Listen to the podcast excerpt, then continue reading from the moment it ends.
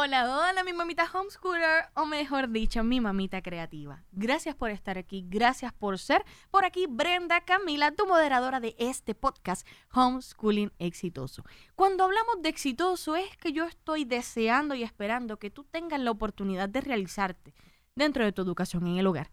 Que tú tengas conciencia de lo que se espera dentro de la educación y de lo capaces y altamente poderosos que son tus pequeños.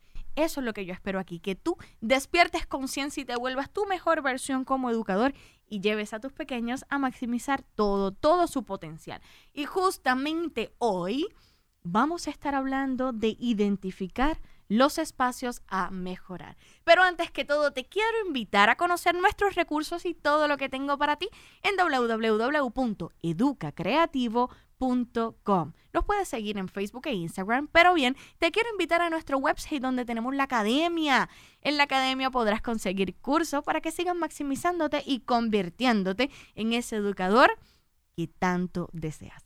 Oye, yo confío en ti, yo creo en ti, yo sé que tú eres súper capaz y justo por eso estoy aquí para acompañarte en tu andar. Gracias por darme la oportunidad. Identificar los espacios a mejorar nos toca a todos. Nos toca a nosotros como padres, nos toca a nosotros como educadores, nos toca a nosotros como líderes de nuestras familias, pero también nos toca observarlo en nuestros pequeños, reconociendo que nuestros pequeñines, ellos crecen llenos de emociones, de ilusiones y entran en este mundo tan diverso, tan lleno de normas, de perspectivas, de expectativa, que pues nuestros pequeños pasan por unos procesos no solo de autodescubrimiento, sino de confrontación. Vamos a ser honestos y descubren que hay niñitos que hacen cosas que ellos aún no saben o no pueden hacer. Y descubren en el camino que habían unas expectativas sobre ellos que ellos no estaban cumpliendo. Y empiezan a sentir y pensar con orgullo y vergüenza. Ajá, tus pequeñines sienten orgullo y vergüenza. Y mira cómo te voy a reforzar esto para que tú te detengas a pensar en cómo yo le expreso lo que veo en él le generará orgullo, le generará vergüenza o se convertirá solamente en un espacio de crecimiento y oportunidad. Así que nosotros nos toca identificar esos espacios a mejorar como educadores conscientes, reconociendo que nuestros pequeños pueden tener unas áreas de fortaleza y unas de debilidad, ¿por qué no? Si tú las tienes, si yo las tengo, si todos las tenemos y está perfecto. Esto es parte de ser humano, imagínense. Todo el mundo fuera excelente astrónomo entonces, ¿quién nos atiende en el, médico? Entonces, ¿quién nos arreglaría el carro? Y entonces, ¿dónde estaría el maestro que nos enseñaría a leer y a escribir? Si todo el mundo sería bueno solamente en una cosa. No, hombre, tenemos una gran oportunidad y qué lindo que todos seamos distintos. Y cuando yo te hablo de espacio a mejorar, no te estoy pidiendo que lo afanes con las matemáticas, el español y la ciencia, pues porque ahí está el futuro de la vida. No way. Te estoy hablando de que tenemos unas etapas que pasar Dentro de esa etapa hay unas destrezas que desarrollar, hay unas habilidades que potenciar. ¿Y qué sucede? Que de repente se nos está quedando rezagada esa comprensión lectora y tú sabes que es fundamental para el resto de la vida, para el resto de la carrera académica. Es necesario para la vida misma. Eso es un espacio a mejorar. La comprensión lectora. Otro espacio a mejorar puede ser la fluidez, digamos la lectura en general. Pero hay otras áreas a mejorar, puede ser la escritura. Quizás hay otra área a mejorar que puede ser la comunicación. La comunicación, la expresión oral, porque necesitamos interactuar, necesitamos hablar, necesitamos congeniarnos y dentro de ello necesitamos usar nuestras palabras para llevar los mensajes que queremos. Por lo cual necesitamos fortalecer nuestras áreas de emisión. Así te lo pongo, emisión. ¿Cómo yo emito? ¿Cómo yo emito? Escribiendo, hablando y moviéndome. Esas son mis tres áreas de misión. Esas son áreas indispensables a trabajar o a mejorar. ¿Por qué? Porque si yo no expreso, yo no comunico lo que deseo o necesito de forma efectiva, entonces, ¿qué sucede? No voy a tener respuestas efectivas y asertivas de la vida.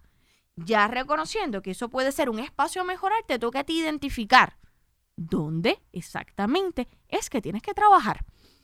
Otra área a mejorar puede ser la receptividad, cómo yo recibo esa información. Previamente en otros capítulos, otros episodios, te he hablado de Exactamente, la percepción visual y la percepción auditiva. Quiere decir que yo recibo la información por la vista, por la audición, por el tacto. Estos son mis tres sentidos base en la educación, por lo cual yo tengo que identificar de estas áreas de receptividad si hay alguna que tenemos que mejorar, porque quizá es buenísimo decodificando imágenes, incluso decodificando textos, porque son ilustraciones.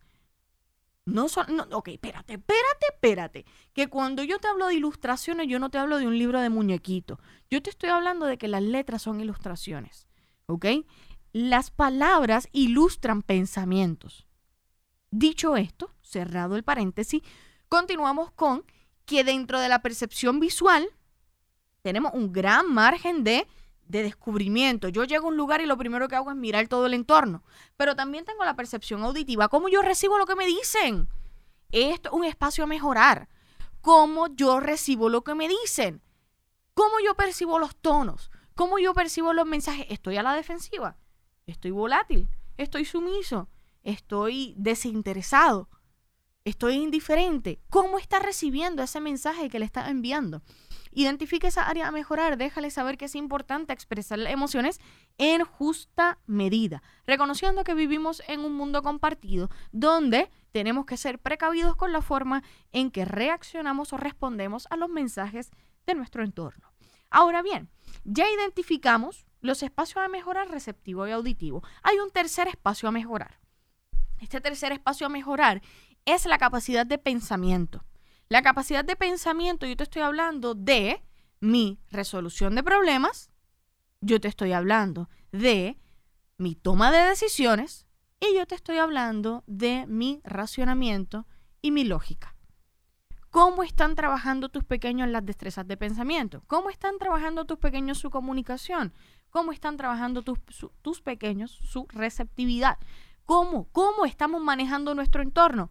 Pilares de la educación. Así que identifica tus áreas de mejorar y vamos a trabajar en conciencia. Oye, yo sé que lo estás haciendo genial y mucho más que lo estás haciendo con amor y respeto y eso es lo que ayuda en la formación de cualquier individuo. Gracias por ser, gracias por estar y gracias por seleccionar la educación en el hogar.